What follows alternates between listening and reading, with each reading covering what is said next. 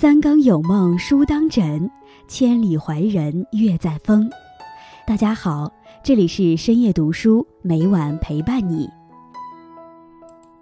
记得白岩松曾经说过，读书久了，你就会信一些东西，会有了一颗敬畏之心。有了敬畏之心，你就知道什么是最好的，我可以去做；知道什么是不好的，不可逾越。换句话说，在读书的过程中，你会慢慢找到你的信仰和精神支柱，而在这个当中，会让你的眼界越来越开阔，心理层面需求越来越高，见到的事物也会变得更加广阔。今天叶安将和大家分享的题目是：所谓见世面，其实是看自己。在开始今天的节目之前，希望大家能点击订阅和小铃铛，你的点赞和评论。是我最大的动力，感谢大家的喜欢。深夜读书因你们而精彩。身边越来越多的家长们会在假期带着孩子出国旅游，希望孩子从繁重的学业压力里解脱一会儿，同时也是增长见闻、增加阅历。越来越多的家长想要孩子见过大世面，就不会被世俗的琐事所扰。女孩子不会轻易被骗，男孩子能够更加豁达。见世面，到底是去见什么？如果只是盲目的跟风游玩，又或是只是走马观花，打卡每一座名胜古迹，那样的话，一切波澜壮阔都不会对你的人生产生任何影响。每个个体都是由吃过的东西、走过的路、读过的书、见过的世面而组成的，而每个人经历过的都不一样，每个个体的差异化也就显现出来了。每个人的成长环境不一样，所以见过的世面也就不一样了。有时仅仅单靠勤奋也是不够的，见识也是要取决于环境的。你见过大江大河，就不会拘束于一条山溪；你见过人心万象，就不会执拗于小恩小惠。见世面就是见天地、见人心，最后都要回到见自己。见世面就是见万千世界。大好河山，我的发小阿良去年裸辞了。他是我们几个哥们儿里混得很不错的一个，在大互联网公司上班。北漂这几年摸爬滚打，晋升速度很快，年纪轻轻就担任了华北区项目经理。按理说到了这个年纪了，男人也折腾不起什么了，就耕耘好自己的一亩三分地，老婆孩子热炕头得了。阿良偏不，他不结婚，他裸辞。留下一句：“世界这么大，我也要去看看，跑去环游世界了。”他每到一个城市、一个国家，都会给我们寄明信片、写信。他在信上说：“我之前的生活快乐是在喧嚣里的快乐，在路上却不一样，是宁静里的快乐。我之前只能见到钢筋水泥里的一方蓝天，只能见到格子间外的几缕阳光，而现在的我。”见到的是雅鲁藏布江的奔腾，见到的是雪域高原的寂静，见到的歌德古堡的肃穆。我现在是在见天地，山河万千，江流奔腾。之前的人事繁杂、焦虑忧愁，全都被惊涛骇浪吞噬。这是大世界。去见世面，先去见天地。万千景象，大江大河，以地为躯干，以天为魂魄。以山川河流为血脉，这便是所谓的顶天立地。见天地之前，人生有困苦，有辉煌。沉溺辉煌，难免止步不前，反倒后退。面对困难，加强反抗，与世无益，反倒伤害自己。见天地之后，知山高路远，知山外有山，天外有天，不再在意一时得失。人活在天地之间，一进一退。必然要看清前路后路，看清自己的进，会不会撞到其他人的退，自己的退是不是踩了其他人的路？见天地，明得失，方洒脱。万丈高山，千里荒原，旅行的美好在于用眼睛触摸最美的风景，再用心将其一一妥善收藏。见过天地之大，人生便少了份拘泥，多了份洒脱。见天地之后，不再把自己太当人，而是把自己看成水。面对困苦，运用智慧，默默成长，不以物喜，不以己悲，知进退有格局，自然就漫过了这份困苦。见世面就是见人生百态，众生万象。我去拉萨旅游的时候，住的客栈老板娘是个很能聊天的人，每天都会准备好茶水、瓜子、零食，招呼房客到院子里吃茶聊天。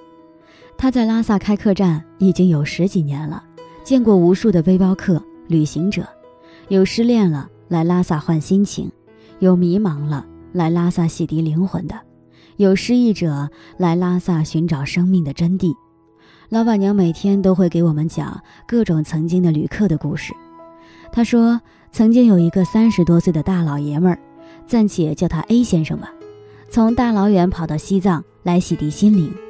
A 先生来了拉萨，哪儿也不去，天天搁院子里、酒吧里泡着，听来自天南海北的人侃大山，每天喝到早上九点，回房睡到下午六点。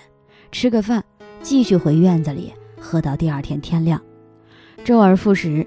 A 先生就这么喝了七天，整整一个国庆长假。第六天晚上，他喝着喝着，突然清醒了一下。天哪，我明天就要走了，来拉萨一张照片都没拍呢，回去怎么跟老婆交代啊？他肯定以为我打着旅行的旗号干坏事去了，这让一院子的人都笑惨了。笑归笑。第二天，他们纷纷拿来了自己的相机，各种长枪大炮、高级摄像机。他们驾着喝得晕乎乎的 A 先生，各种上街找景：布达拉宫、大昭寺、八角街、看得见雪山的平台、小庙、大和尚，拍了整整一天，然后把熟睡的 A 先生送上了火车。老板娘感慨地说：“她这辈子就没见过这么大的阵仗，没见过这么牛的照片。”你们说 A 先生来拉萨，得到的难道只有放纵而无所事事的七天七夜吗？我想不是，他听到了许多好故事，结识了一群很可爱的人，哪怕那些人这辈子都不会再见了。可当他翻起照片时，一定会想到，遥远的雪山旁竟有这么可爱的一群人。老板娘接着说，曾经有个小姑娘来住店，是搭便车进藏的。车上有三个藏族大叔，长得凶神恶煞的，路上一直唱着听不懂的藏歌，他全程战战兢兢，不敢说一句话。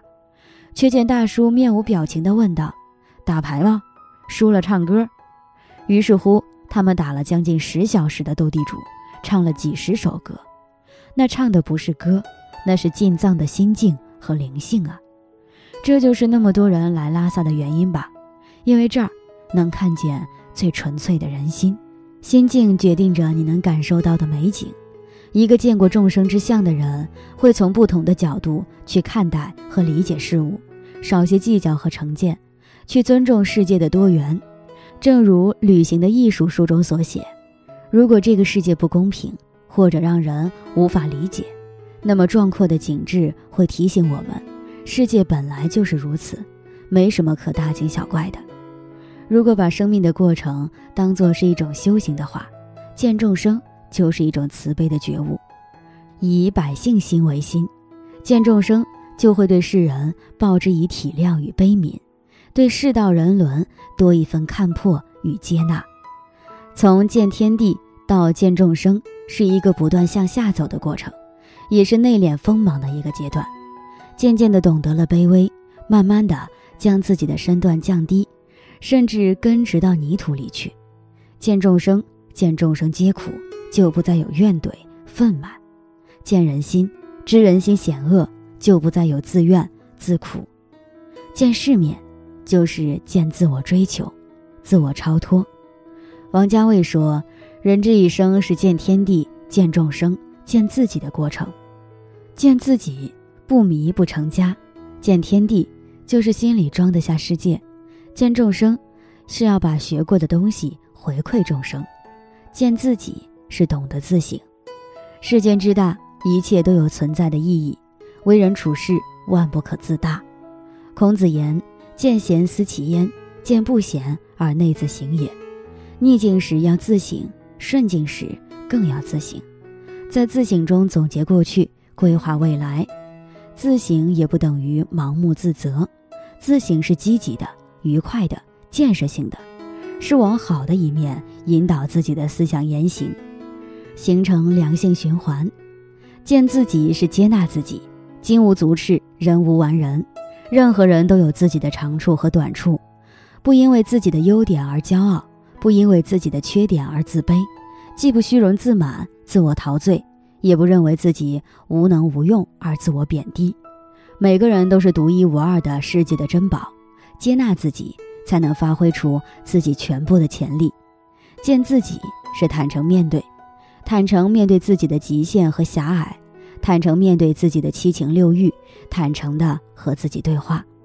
做人难的不是对别人诚实，而是对自己诚实，对自己坦诚，忠诚于自己内心的声音，建立起真正强大的内心世界。你因此所拥有的坦诚的能力，将是与人沟通中最宝贵的财富。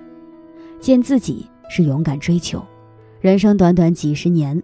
能看破自己的追求，为之奔走求索，真正的去努力去疯一次，才不枉此生。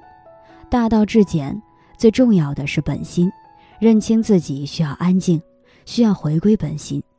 如果一味只能看见别人，就永远只能在外物的重压下生活。明心见性，拨开自己身上的迷雾，觉出本来面目。见自己之后，才能真正的做自己。读万卷书，行万里路，波澜壮阔，走到最后，都是在见自己的内心，见到一颗永远热忱的赤子之心。与朋友们共勉。今天分享到这里，如果你也喜欢这篇文章，并且让你深有感触，希望你能分享给身边的人，让我们一起在阅读中成为更好的自己。最后，在 YouTube。和 Facebook 上都能找到深夜读书哦，依然期待与你的互动。感谢你的收看，我们下期再见。